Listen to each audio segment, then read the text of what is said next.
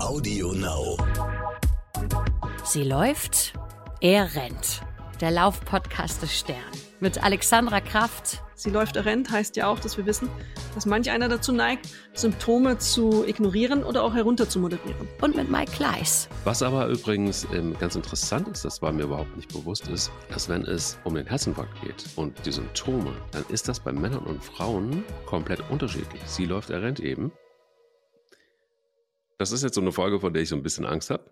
Das liegt daran, dass ich tatsächlich auch einige Menschen kenne, die es erwischt hat. Und dieser plötzliche Herztod ist etwas, was ähm, ich ganz, ganz, ganz spooky finde, weil, ähm, ja, weil das so ein Thema ist, was so mm, viele Facetten hat und ähm, so viele Gründe haben kann und so viel unerwarteter äh, Kram da passieren kann. Das ist schon, finde ich, krass. Und das Herz ist dann tatsächlich doch nur irgendwie auch nur so ein Ding, das pumpt. Guten Morgen, Alex. Ähm, Guten Morgen.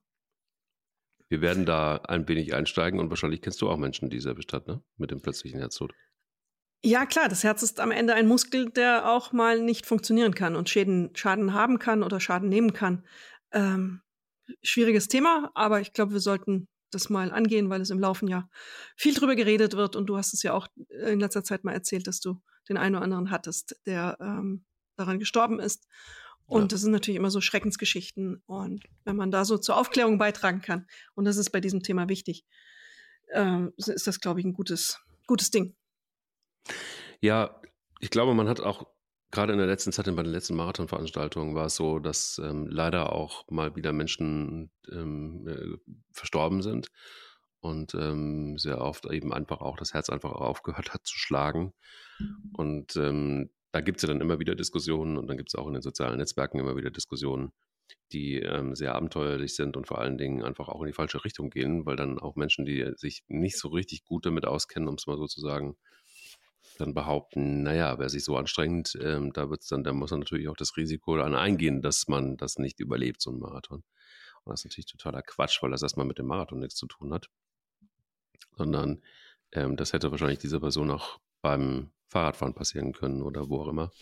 Ähm, sondern da ist ja vorgelagert etwas und darauf will ich hinaus, was dafür verantwortlich ist, dass das Herz aufhört zu schlagen. Und das ist dann wahrscheinlich nicht an diesem Tag passiert, sondern das ist dann zum Beispiel eine Herzmuskelentzündung, äh, mit die man sich vorher eingefangen hat und wo das Herz schon geschädigt war oder, oder, oder. Also da gibt es ja tausend Gründe. Aber in den seltensten Fällen, und da habe ich mit, mit vielen ähm, Race-Direktoren mal drüber gesprochen, weil es mich echt interessiert hat und auch, weil ich irgendwie so in Sorge war, ähm, und aber auch mit Ärzten drüber gesprochen und die sagen, naja, der Marathon selber ist ähm, wahrscheinlich dann vielleicht noch der Auslöser, aber das hätte eben einfach auch anders passieren können. Wie siehst du das? Der Marathon ist eben das Tröpfchen vielleicht. Du hast hm. natürlich eine Rennsituation, Aufregung, da sind schon viele Hormone unterwegs und das ist natürlich, bringt den Körper in einen Erregungszustand. Dann hast du die äh, starke körperliche Belastung, manche überfordern sich dann auch einfach. Die kennen dann ihre Grenzen nicht so gut. Dann hast du, äh, was auch immer als Basis, eine, irgendeine Art von Erkrankung muss ja vorge soll in den allermeisten Fällen vorgelegen haben, die dann dazu diesem krisenhaften äh, Ereignis führt. Äh, wenn man den Herztod, den plötzlichen sich anschaut, ähm, ist es vielleicht auch so, wie du sagst, die Leute haben vielleicht eine Vorschädigung und ähm, durch ihr Sporttreiben, das sagte ein Arzt kürzlich im Gespräch zu mir, man hat zwar diese extremen Fälle, da fällt jemand um und ist tot, aber ähm, vielleicht hatten die auch solche Vorerkrankungen, dass der Sport dazu geführt hat, dass sie überhaupt erst so alt, überhaupt so alt geworden sind. Hm. Weil diese Vorschädigungen oftmals, wenn man dann genau hinschaut, schon stark waren oder eben auch stark erworben waren wenn man auf die absoluten Zahlen schaut, es ist immer ein, ein, ein schlimmes Ereignis, ähm, ohne Zweifel. Es ist ein schockhaftes Ereignis für ähm, Familienangehörige, bei, bei ähm, Zuschauer, Bystanders hätte ich jetzt gesagt, Zuschauerinnen und Zuschauer, die das erleben und die Geschichten erzählt man sich natürlich dann auch. Da ist der umgefallen, ist gestorben. Nicht alle sterben, aber ähm, der ist gestorben. Und ähm, das ist natürlich eine krisenhafte Situation, die immer für sehr viel Aufregung ähm, sorgt. Jetzt lass uns mal auf die absoluten Zahlen gucken. Das ist noch ein bisschen schwer rauszukriegen, aber die Deutsche Herzstiftung sagt, auf 100.000 Sporttreibende kommen 0,7 bis 3,0 Todesfälle. Das wow. ist jetzt nicht so wahnsinnig viel. Es hm. ist, wie hm. gesagt, es ist immer ein eindrückliches Ereignis, es ähm, brennt sich ins Gedächtnis ein, ganz und gar, wenn es dann eben bei so öffentlichen Veranstaltungen wie einem Marathon passiert. Hm. Es gibt den plötzlichen Herztod, es gibt den Herzstillstand, der nicht äh, zwingend zum Tod führen muss. Was sind die Ursachen? Sachen ist ja da die Frage immer am Ende. Du hast schon ein Stichwort gesagt mit ähm, dem Herzmuskelentzündung. Das ist ja basierend, dass man eben eine Virusinfektion im Zweifelsfall hatte und die verschleppt hat und dann eben der Herzmuskel entzündet ist und seine Arbeit nicht mehr so leisten kann, wie er sollte. Dann ähm, kann man so laut Studienlage unterscheiden auch in Altersgruppen. Unter 35, jenseits dieser erworbenen Geschichte, gibt es äh, wie eine Herzmuskelentzündung, gibt es ganz viele Erkrankungen, die vorher vorhanden sind, die dazu führen, dass die Menschen ein Problem mit ihrem Herzen bekommen unter sportlicher Belastung. Und unter 35 ist es ja auch so, dass man eigentlich denkt, ich bin doch gesund, ich kann Bäume ausreißen und ich habe ja schon immer Sport gemacht, alles gut. Das ist ja eine Annahme, die alle Sportlerinnen und Sportler teilen, wenn sie Sport treiben können, ihr Leben lang schon. Auch Leistungssportler, das galt da auch ganz lange. Mein Herz ist gesund. Ich habe es ja bewiesen. In, das ist ein Fehler. Das haben auch viele Vereine, Fußballvereine sind da ja sehr professionalisiert mittlerweile, erkannt und untersuchen auch die Herzen von Sportlerinnen und ähm, Sportlern seit einigen Jahren. Das war ähm, Gerald Asamoah war einer der ersten, die diese wunderbare Untersuchungen ähm, bekommen haben, bei dem dann eine Verdickung der Herzwand festgestellt werden mm. wurde, die im schlimmsten Fall zu Herzrhythmusstörungen und damit dann auch eben zum Herztod hätte führen können. Bei dessen Spielen stand am Spielfeldrand dann immer ein Defibrillator, der musste auch ein ähm, wie soll man sagen, Freifahrtschein bekommen vom Arzt, dass er überhaupt spielen durfte, weil die Versicherung gesagt hat, das ist echt riesig riskant. Und das sind so Sachen, die Leute unter 35 gerne mal haben, was unentdeckt ist. Das sind die Herzklappen, die Hautschlagader, die Aorta ähm, die können verändert sein. Der Herzkammer, wie gesagt, die Verdickungen von Asamoah, Binde- und Fettgewebe, den Muskeln, von Geburt an. Das ist nur nicht aufgefallen, weil nie jemand das Ultraschall unter Belastung auf dieses Herz gelegt hat. Jetzt, um eine Zahl zu haben, man hat es in Großbritannien unter 11.168 Nachwuchsfußballern mal untersucht und immerhin 42 wurden gefunden mit Herzproblemen, mit angeborenen Herzfehlern, die mhm. zu einer, auf, auf lange Sicht unter Belastung dann zu einem Problem führen könnten. Also wieder unser Appell, den wir ja schon ganz so oft in Folgen gemacht haben. Leute, wenn ihr Sport treibt, heißt es nicht zwingend, dass ihr gesund seid. Geht zum Arzt, lasst euch aufs Herz schauen. Solche Sachen äh, können und müssen entdeckt werden. Das heißt auch nicht das Ende der Sportkarriere. Im Gegenteil. Es heißt nur, dass man vielleicht unter kontrollierten Bedingungen gut Sport treiben kann. Ich habe eine Biathletin mal kennengelernt, die wollte Profi werden. Bei der wurde auch eine Herzrhythmusstörung festgestellt durch eine Verdickung der Herzwand. Die hat einen Herzschrittmacher gebraucht. Relativ schnell, zack, zack, aus dem Profitraining raus, Herzschrittmacher rein. Die Frau kann heute gesund Sport treiben. Das ist super. Ähm, das hat vermutlich ihr Leben gerettet, diese Art der Untersuchung. Erstaunlich ist, und das finde ich immer krass, wir reden hier so noch schon so daher, es ist, ähm, die Zahl ist einfach wahnsinnig hoch. Also wenn wir über den plötzlichen Herztod sprechen, war mir überhaupt nicht bewusst. Das ähm, es sind ca. 65.000 Fälle pro Jahr in Deutschland. Ja. Und ähm, das, äh, klar, kann natürlich irgendwie tausend verschiedene Ursachen haben. Und dieser plötzliche Herztod beginnt ja mit Herzrhythmusstörungen und binnen Minuten, und das war mir auch nicht bewusst, ähm, wenn da nichts getan wird, kann es dann eben zum Tod führen. Und ähm, vorgelagert sind eben das, was wir gerade eben auch so ein bisschen besprechen, also Erkrankungen von zum Beispiel von äh, Herzkranzgefäßen, und ähm, oftmals sind es auch Menschen ähm, mittleren Alters. Ja. Also es sind eben nicht die, die, keine Ahnung, 60, 70 sind oder so, sondern es sind die, die auch mitten im Leben stehen, mehr oder weniger. Und ähm, das ist eben auch das, was ja dann meistens so diese Tragik auslöst. Ich hatte das, wie gesagt, vor äh, nicht allzu langer Zeit noch auch ein, ein Werbekollege, der mit seiner ähm, Familie von einer relativ großen Werbeagentur, der mit seiner Familie im Urlaub war und mit Freunden gefeiert hat. Und er ging ins Bett und wachte einfach dann eben morgens nicht mehr auf. So, ne? Und ähm, ja, und, und, und, solche Fälle hörst du dann immer mal wieder und denkst so, okay, gut, ähm, krass. Und dann äh, diese Zahlen noch mit dazu. Und ähm, die Frage ist eben, was können wir tun, um äh, da vielleicht einfach auch Prävention ernst zu nehmen? Das ist zum Beispiel so ein Thema, das für mich sehr, sehr eng gekoppelt ist, gerade mit diesen Herzgeschichten. Ähm, ich weiß nicht, wie es bei dir ist, aber ich, ich kriege regelmäßig einfach auch von meiner Krankenkasse immer mal wieder einfach auch äh, den Hinweis, Präventionsmaßnahmen oder daran teilzunehmen. Ich gebe zu, ich könnte das wahrscheinlich deutlich öfter tun. Sollte ich auch tun. Ich mache es meistens ja eh für mich. Also das heißt, einmal im Jahr gibt es den großen äh, rundum Check-up. Aber ähm, ich glaube, gerade die Prävention ist etwas, was so elementar ist. Und du hast es ja auch ein bisschen angesprochen bei den Fußballspielern. Ähm, das wird ja nicht gemacht, weil man, weil man glaubt, ach, wir machen da jetzt einfach mal was und gucken mal, was dabei rauskommt, sondern man hat ja eine Ahnung. Und wir haben ja, äh, Christian Eriksen war ein großes Beispiel einfach auch dafür. Du kannst so viel checken, wie du willst. Manchmal gibt es eben ähm, Situationen wie bei ihm, dänischer Fußballnationalspieler, der dann einfach dann ähm, auf dem Rasen zusammenklappt und gerade noch äh, Gott sei Dank äh, gerettet werden kann und heute wieder Fußball spielt. Das ist ja auch irgendwie krass, wenn man sieht, wie, wie weit die Medizin ist. Also er ist immer noch im Profifußball zu Hause. Ähm, Frage ist das natürlich, ist das vernünftig, aber das wird wohl er am besten beantworten können und seine Ärzte. Aber Thema Prävention, ähm, lass uns darüber vielleicht einfach auch reden. Was können Sportler und auch Hobbysportler tun, um ähm, und jetzt sag nicht ja zum Arzt gehen, sondern was können sie auch äh, darüber hinaus vielleicht tun, um äh, sowas, äh, so eine Gefahr einzuschränken?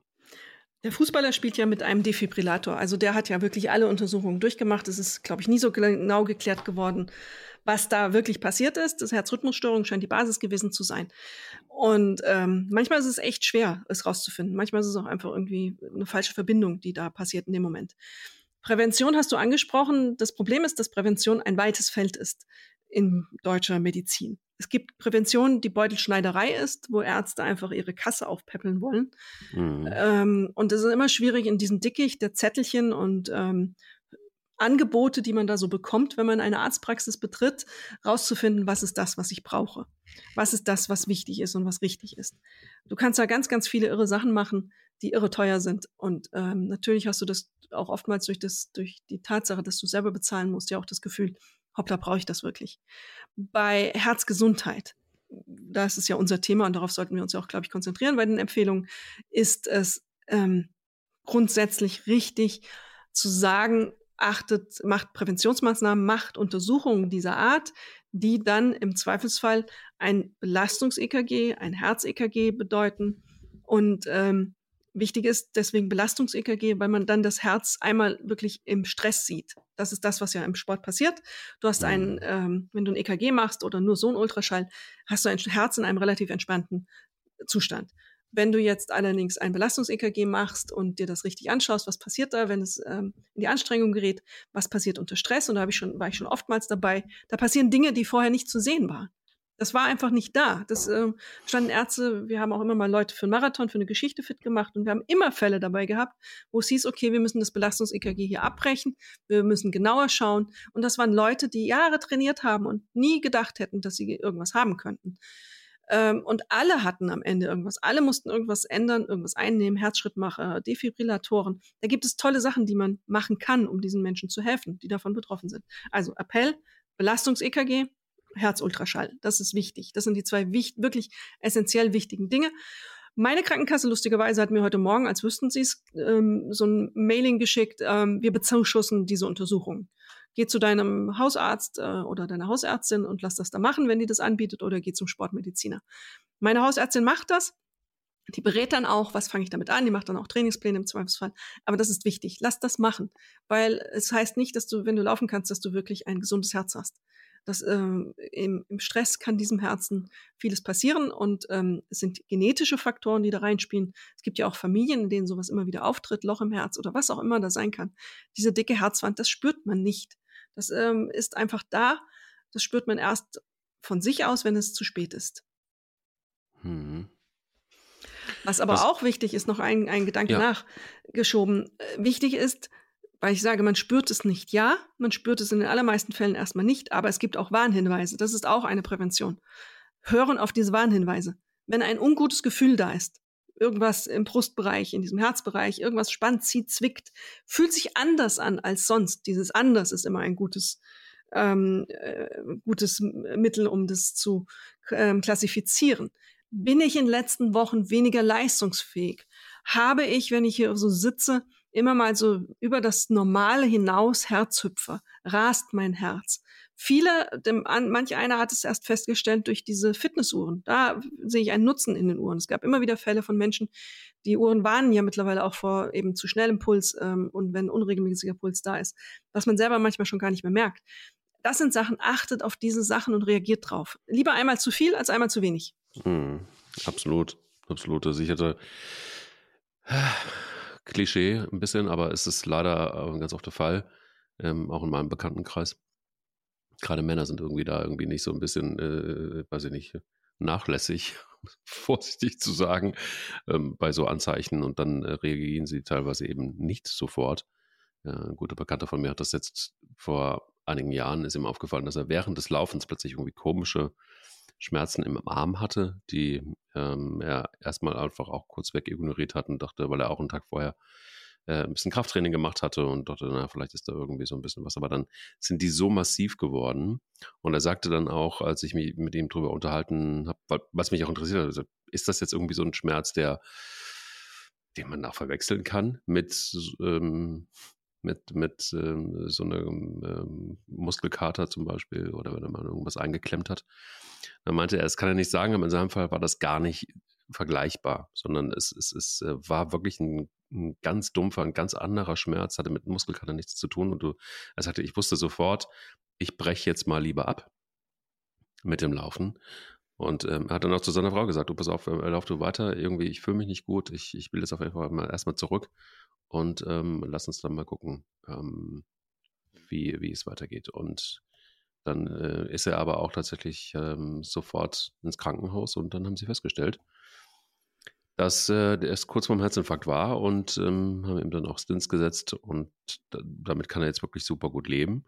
Und ähm, ein weiterer Bekannter von mir, und das ist noch nicht so lange her, da war es so, dass die Frau joggen war und er ähm, auch abgebrochen hat. Sie waren nämlich zusammenlaufen, die Kinder waren zu Hause, sind etwas größer.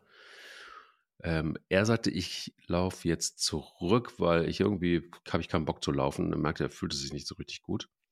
Und als seine Frau zurückkam vom Laufen, ähm, weil er dann irgendwie nur kurz eine SMS geschrieben hatte, du komm mal zurück, irgendwie geht es mir nicht gut, ähm, war es so, dass sie ihn gefunden hat im Badezimmer und die Kinder standen um ihn rum und haben gesagt, der Papa ist tot, der Papa ist tot, so weil er sich dann irgendwie nicht mehr rührte.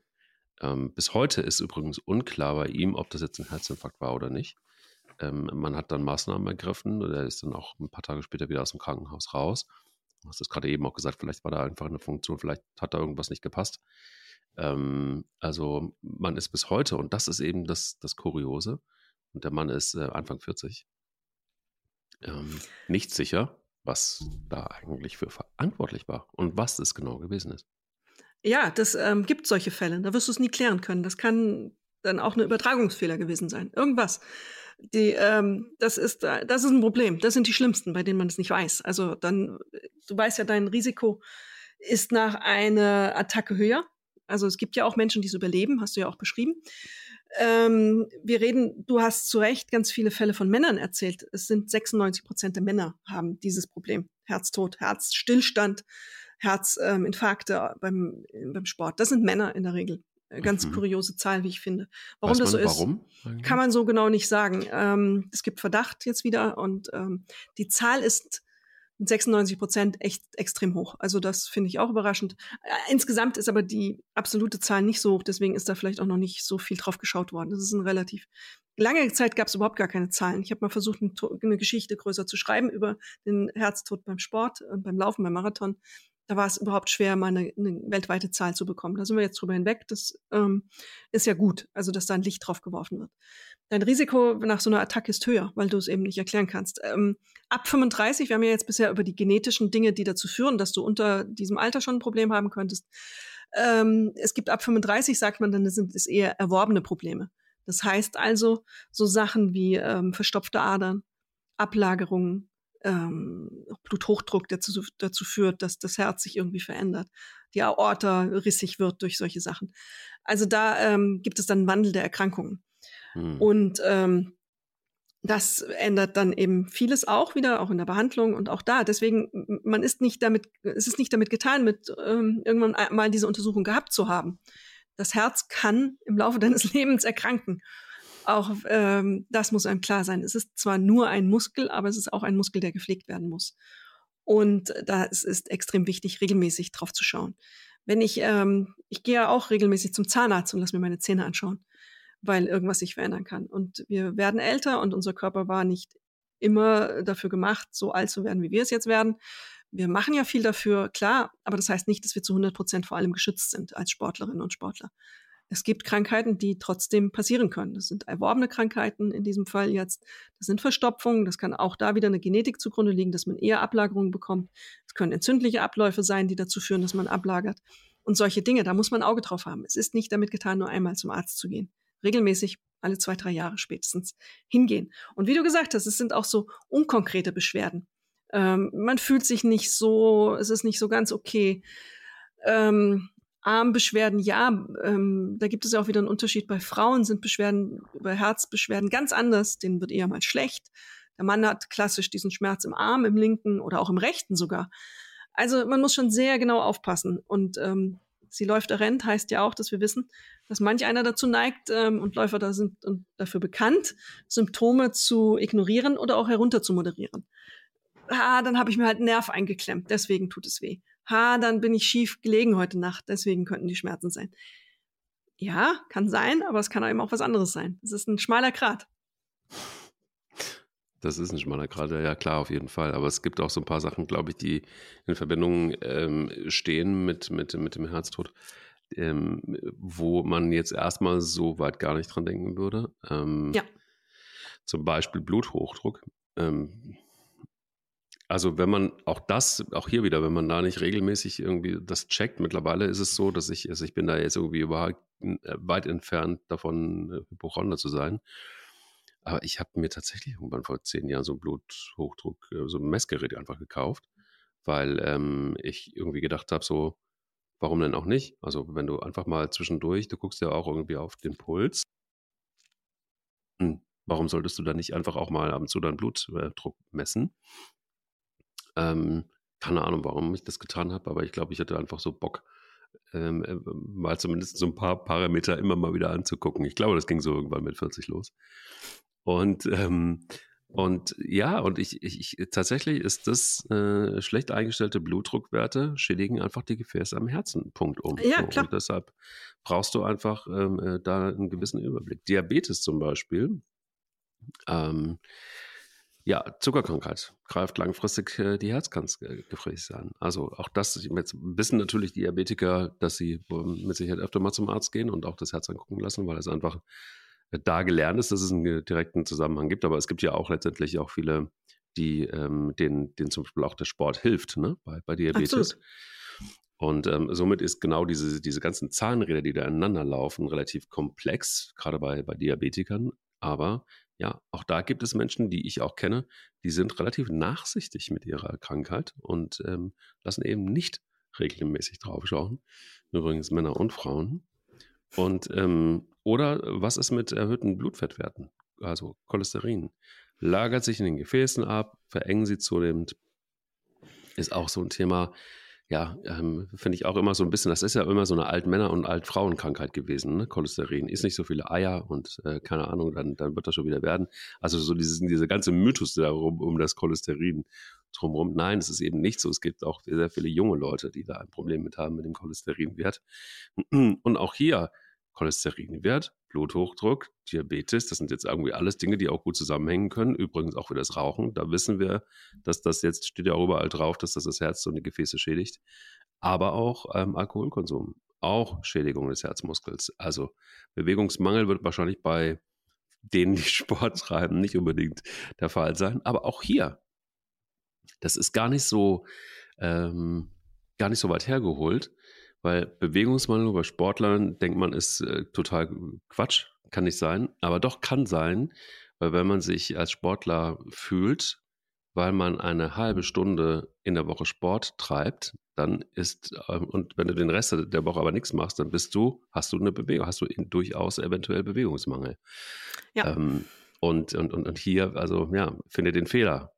Das, ähm, es gibt zum Beispiel einfach auch Präventionsprogramme, nochmal auch der, der Krankenkassen. Es gibt auch schon Parameter, wie du, ähm, wenn du was für Prävention tust, das auch von den Krankenkassen überhaupt ersetzt bekommst. Und eine halbe Stunde nachweislich pro Woche wird nicht reichen, auch von der Krankenkasse, um dir irgendwas zu erstatten. Also da muss schon ein bisschen mehr passieren. Also das heißt, der Bewegungsmangel und Sportler zu sein oder sich so zu fühlen, das ist nicht unbedingt immer eine Gleichung.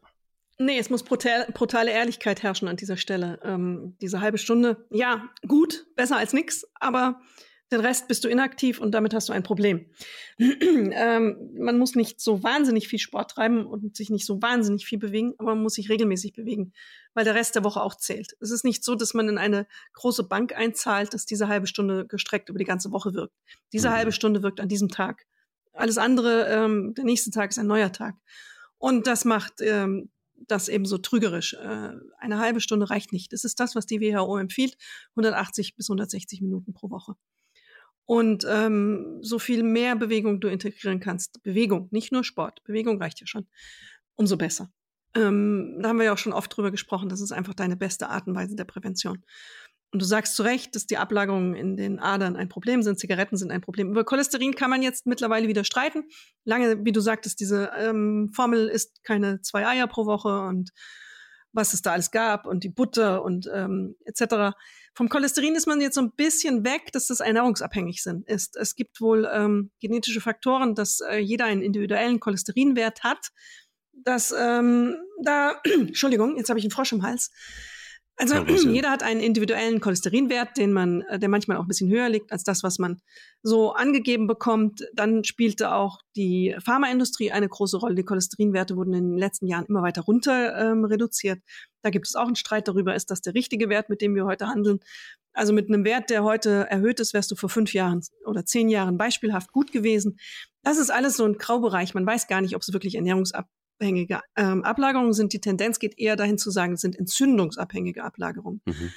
Ähm, durch diese kleinen Entzündungen, die im Körper herrschen können. Mhm. Muss man noch schauen, aber ähm, auch diese Adern anschauen zu lassen, ab und zu mal ab einem gewissen Alter, Prävention, wenn man eben bei diesen Werten eher im höheren Bereich liegt, ist auch einfach die Adern am Hals einmal checken zu lassen mit Ultraschall. Das ist eine relativ einfache, ja. unaufwendige Auf äh, Sache, aber da sieht man sehr gut, was passiert. Es ist auch Genetik, die damit reinspielt. Manche haben einfach genetisch das Problem, dass sie schneller ablagern in den Adern.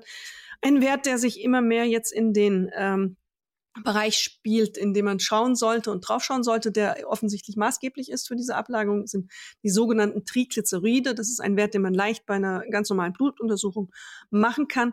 Das ist das freie Fett, was unterwegs ist.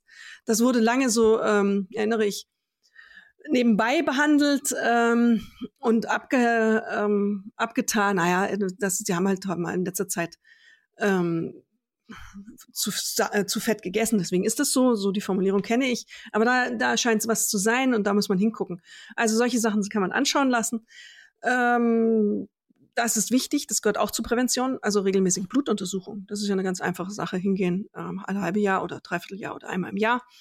Und dann hat man diese Werte, dann sieht man auch Veränderungen. Darüber ähm, sieht man ganz viel. Wenn sich eben ein mhm. Cholesterinwert verändert, dann ist das vielleicht ein Alarmsignal.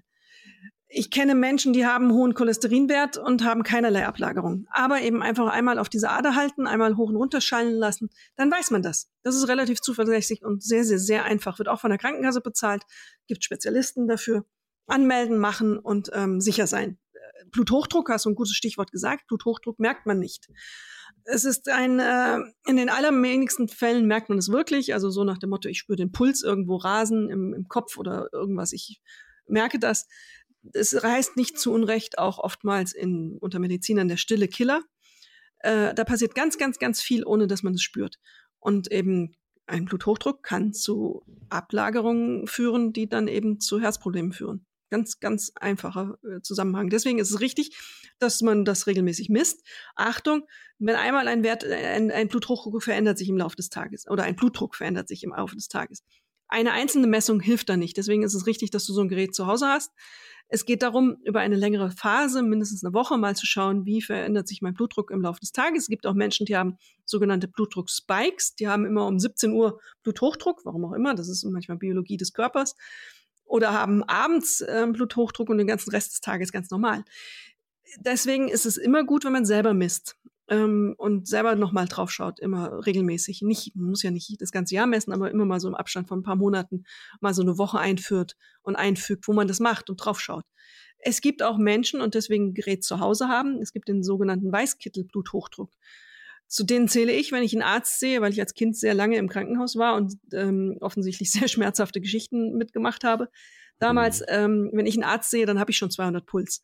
Das ist aber mhm. einfach meine, meine Erfahrung. Das ist, ähm, man weiß, dass Blutdruck bei Messung in Arztpraxen eigentlich immer höher ist erstmal, als es normalerweise ist. Da muss man schon sehr tiefenentspannt sein, damit dieses Phänomen nicht passiert. Deswegen ist deine Lösung überhaupt nicht hypochondrisch, so ein Ding zu Hause zu haben, sondern richtig. Aber auch da investiert in ein ordentliches Gerät, weil es gibt da auch viel Schrott. Ja. Wahnsinnig viel Schrott. Übrigens, ähm, der Leidensweg des Mike K. bei der Beschaffung eines Bluthochdruck, äh, eines Blutdruckmessgeräts. Äh, der erste Gang ist natürlich zur Apotheke. Und ähm, das erste Gerät, totaler Schrott, habe ich zurückgegeben. Wirklich richtig schrottig. Obwohl äh, teuer, ja, Apotheke halt, ne? Dann zur nächsten Apotheke, nächstes Gerät gekauft, wieder schwachsinnig. Dann zu meinem Arzt gegangen und gesagt, welchen, welchen Brand, welche Marke benutzt du denn? Hat mir das genannt. Das war dann äh, schon noch eine Ecke teurer. Habe ich trotzdem gekauft. Eine Eins. Super gibt halt echt eine glatte Eins. Aber das ist halt einfach auch genauso, wie du sagst. Es gibt so viel Schrott auf dem Markt, wenn es darum geht, auch da wieder wieder Geld gemacht ohne Ende. Äh, und Apotheker heißt nicht, dass es gut ist. Also, äh, sorry, liebe ApothekerInnen, vielleicht habt ihr eins, das äh, gut ist, dann sorry dafür. Aber ich hatte wirklich echt richtig massiv schlechte Laune. Was aber übrigens ähm, ganz interessant ist, das war mir überhaupt nicht bewusst, ist, dass wenn es um den Herzinfarkt geht und die Symptome, dann ist das bei Männern und Frauen komplett unterschiedlich. Sie läuft, er rennt eben. Mhm. Ähm, bei, bei Männern ist es dann so, du hast dann eben diese äh, massive Brustenge. Ähm, viele verspüren so einen heftigen Druck oder eine Enge oder ein Einstellungsgefühl im Herzbereich, Atemnot, kalter Angstschweiß, Todesangst. Ähm, gibt manchmal auch so ein stark brennendes Gefühl. Dann natürlich, klar, Schwindel, Schwächegefühl, Bewusstlosigkeit. Bei Frauen im Gegensatz zu Männern bei dem Herzinfarkt ganz andere Symptome. Atemnot, ja. starke Kurzatmigkeit ähm, selbst bei geringer körperlicher Anstrengung, Schmerzen im Oberbauch, hm? Übelkeit, Übelkeit genau. genau. Rückenschmerzen. Und, und äh, Rückenschmerzen, das ist ganz krass. Das sind, warum ist das so? Was sagt die Wissenschaftlerin dazu? Das kann man auch noch nicht so genau erklären, aber ähm, was man sieht, ist, dass Medizin männlich ist. Ähm, das ist ein äh, lustiges ähm, Ding. Ähm, Medizin, die sogenannten ähm, wissenschaftlichen Bereiche sind bisher, das ändert sich gerade, sehr stark männlich ähm, dominiert gewesen. Und so wurde auch untersucht. Das gibt es in ganz vielen Bereichen. Heute Morgen, lustigerweise, war die Meldung, dass es den ersten weiblichen Crash-Test-Dummy gibt. Es gibt bisher keine weiblichen Crash-Test-Dummies. Es wurde immer an einem männlichen Körper getestet, ähm, Autounfall. Das führt dazu, dass wir Frauen bei Auffahrunfällen, weil wir kleiner sind, in der Regel, ich bin jetzt 1,80, also ich bin jetzt ein schlechtes Beispiel, aber es gibt, deutsche Frau ist ja so um die 1,70, glaube ich, oder eher kleiner sogar noch, ähm, dass wir Frauen bei Auffahrunfällen von hinten viel häufiger ein Schleudertrauma erleiden als ihr Männer es wird einfach, es wurde einfach nie geschaut, ob Frauen spezifische äh, Beschwerden haben. Mhm. Es wurde in der Medizin nicht darauf geachtet. Es wurden Männer untersucht. Der BMI, dieser Body Mass Index, wurde nur an Männern erhoben. Und dann hat man so ein bisschen umgerechnet, es könnte jetzt mal auf Frauen passen. Das war in den, in den Jahren hat keiner darüber nachgedacht, dass es einen Unterschied geben könnte. Das zieht jetzt so langsam ein. Es gibt ganze Bücher darüber, warum Frauen in der Medizin und in der Behandlung benachteiligt sind.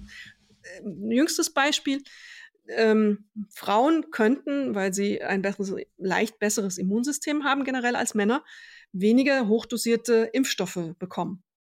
Zum Beispiel auch bei Corona-Impfstoffen, bei Grippeimpfstoffen etc. Aber ähm, weil es eben der Mann war, das, das Leitmedium sozusagen, kriegen wir alle dieselbe Dosis. Ähm, hm. Das sind so Sachen, äh, da muss ganz, ganz, ganz, ganz, ganz viel passieren. Nur in diesem Fall Herztod, plötzlich sind 96 Prozent der Männer, deswegen ist die Konzentration auf Männer vielleicht richtig. Aber generell bei Herzinfarkten und Herzerkrankungen muss man auch Frauen anders schauen, deutlich anders. Und Frauen werden auch oft weggeschickt von Männern, männlichen Ärzten. Ähm, Frauen werden da auch weggeschickt. Das ist, die werden nicht so ernst genommen in diesen Sachen. Umgekehrt werden Frauen zum Beispiel, es gibt eine interessante Statistik, von ihren Ärzten früher darauf hingewiesen, dass sie Übergewicht haben als Männer. Bei Männern ist es so ein knuddeliger Bauch, das ist ganz schick und ganz nett. Aber Frauen kriegen sofort gesagt, hey, sie müssen mal ein bisschen abnehmen. Ähm, da ist also, mhm. da ist, wie du merkst, ein riesiges Thema drin. Da muss so, so viel noch passieren in diesem Bereich und in der Forschung und der Wissenschaft. Viele Frauen beklagen sich ja, dass das immer noch stark macho-mäßig ähm, organisiert ist, diese Wissenschaftsbereiche. Aber ich bin optimistisch, dass sich das ändern wird, hoffentlich in den nächsten Jahren.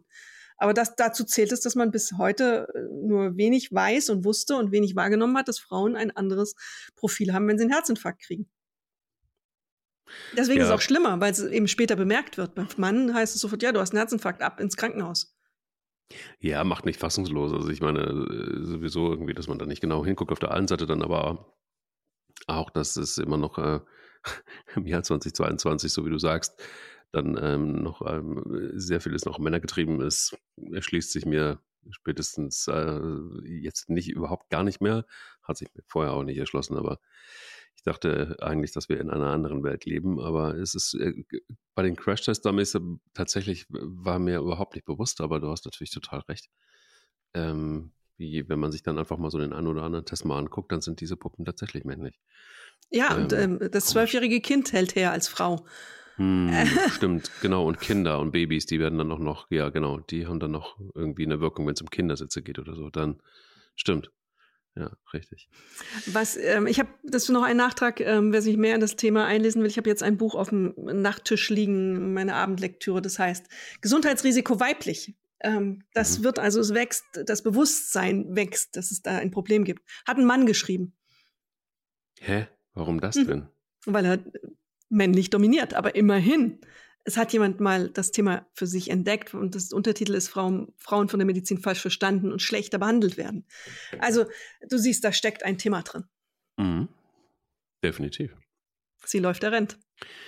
Ja, sie läuft, der rennt, wobei ich glaube, wir sind, glaube ich, in äh, sehr vielen Punkten einig und ich glaube auch in sehr vielen Punkten ähm, äh, machen wir uns überhaupt gar keine Gedanken über Männer, Frauen oder so, sondern also wir separieren ja jetzt auch nicht, sondern wir ja, nehmen diesen Podcast ja nur deshalb auch oft genug Volley, um über solche Sachen zu sprechen und, und, und solche Sachen einfach auch mal zu droppen, damit vielleicht einfach auch eine kleine Bewusstseinsveränderung ähm, oder zumindest ein Öffnen des Kopfes stattfindet.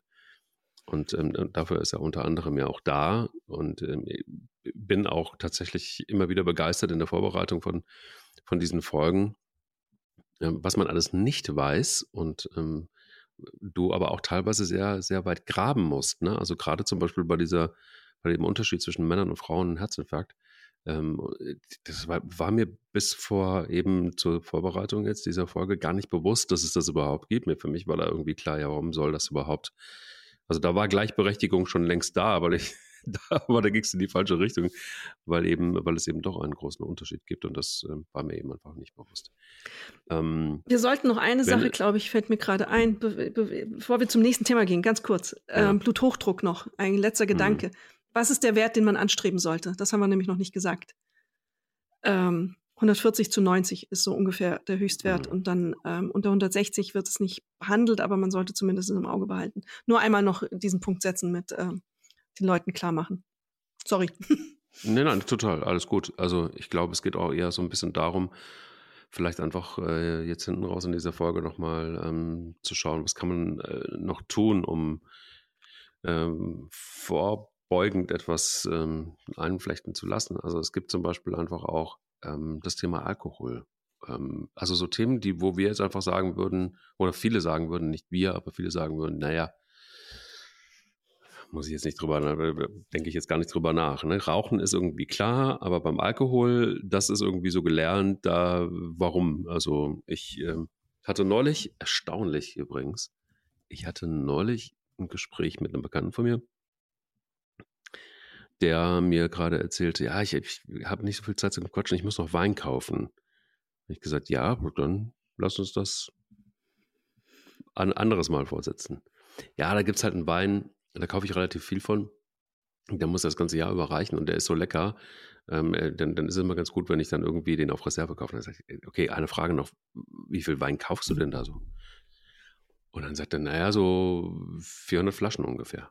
Und ich so, wie war nochmal, 400 Flaschen? Für wie lange? Äh, ja, genau, ja, pass auf, das Jahr hat 365 Tage, 400 Flaschen. Jetzt kannst du dir vorstellen, worauf das hinausläuft. Ja, das ist doch irre, das ist ja, also naja, nichts das ist, gegen. Ja, ja, das ist, naja, also äh, machen wir uns jetzt für vor. Für eine Person? Ist, nein, für ähm, ein Paar. Gut, aber das ist, was ist in der Flasche drin? Ich trinke nicht regelmäßig. Ist es ein Liter 07. oder? 07. Hm. Aber das ist doch irre, dann musst du doch jeden Tag Mhm.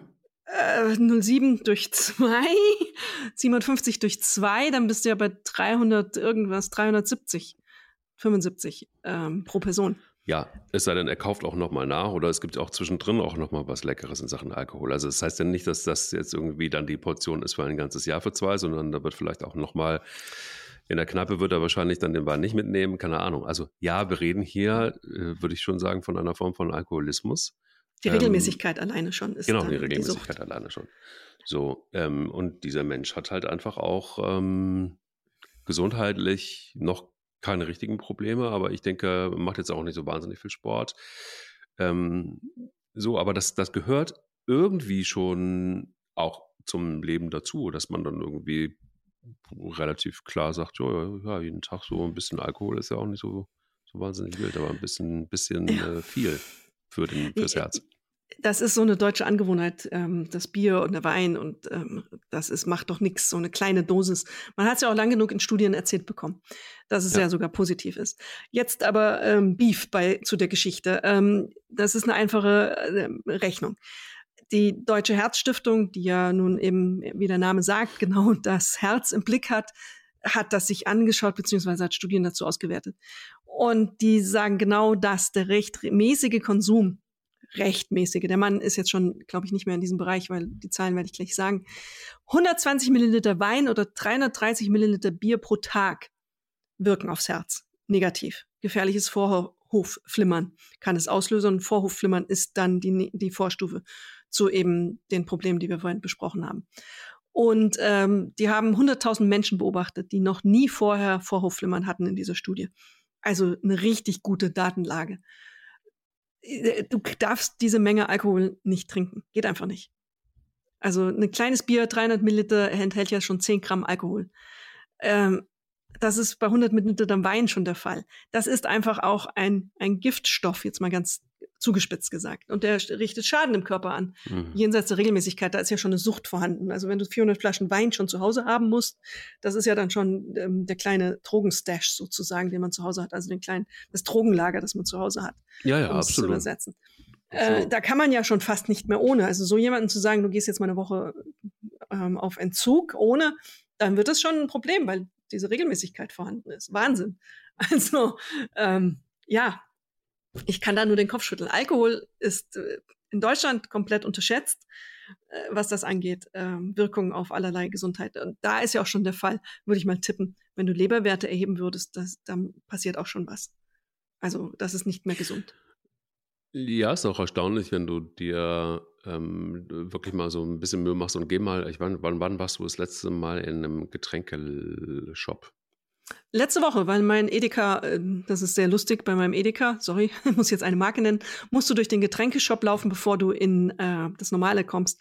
Und ähm, an wie vielen Metern Regalen Bier ich da vorbeikomme, handgebr äh, handgebraut, äh, Microbrew und was es alles gibt mittlerweile, IPA und keine Ahnung.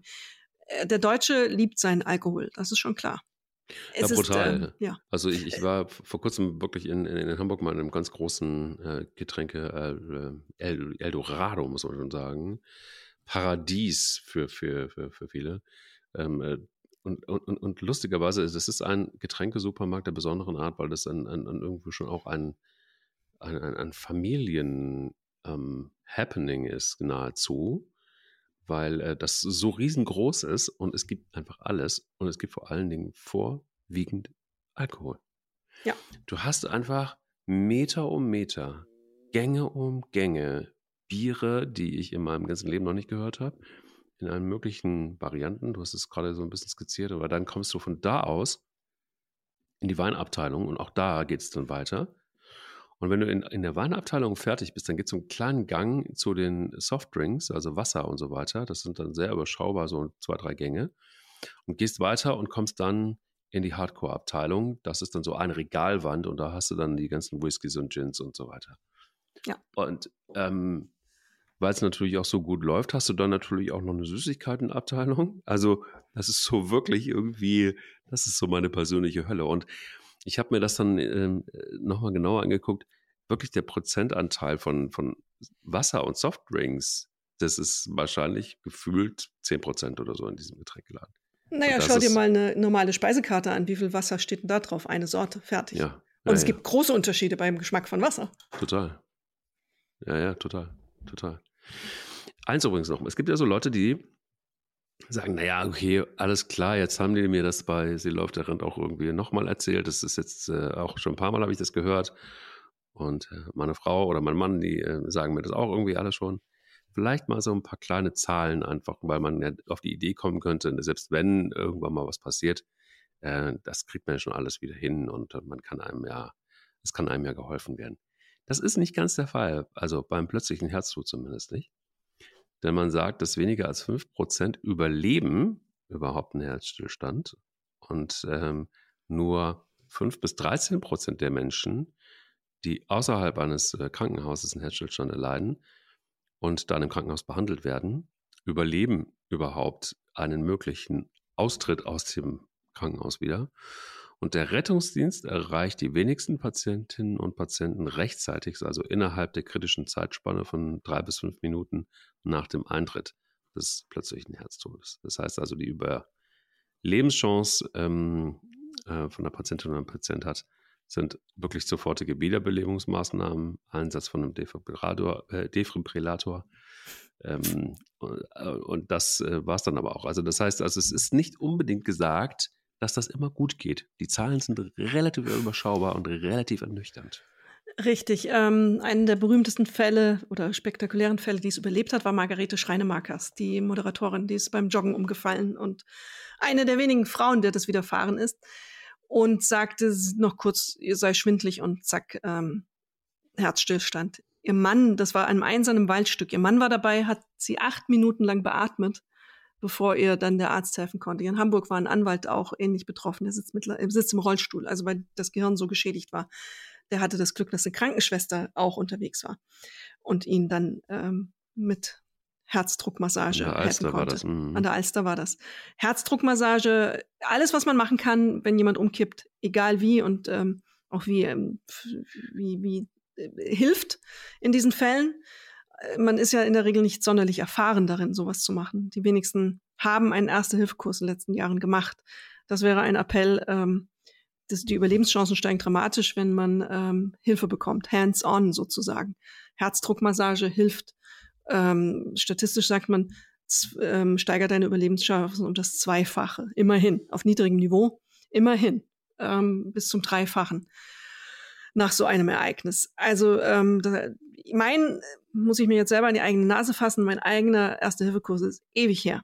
Ewig. Ich ähm, weiß in unserem Einkaufszentrum hier um die Ecke, wo der Defibrillator ist, aber bis ich die Anleitung gelesen habe, wie das funktioniert, wird es auch ein bisschen dauern, fürchte ich.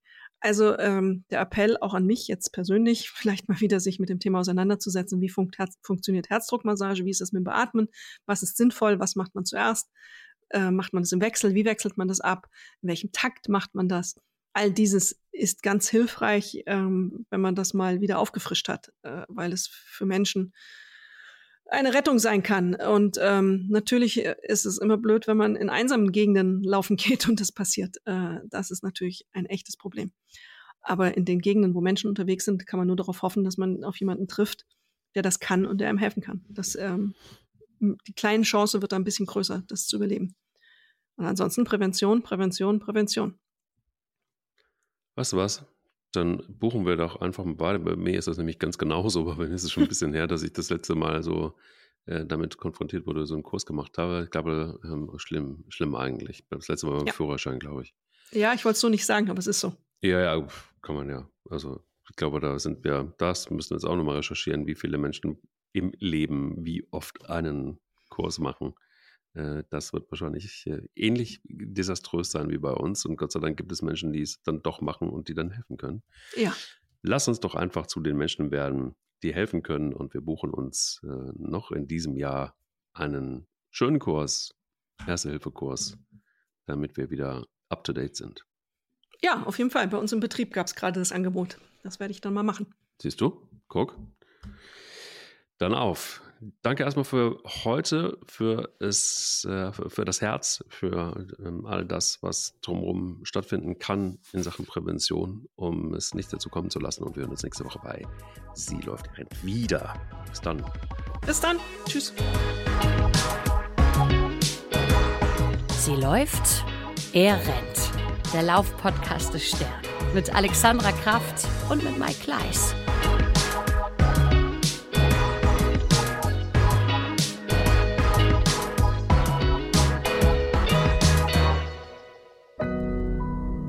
Audio Now.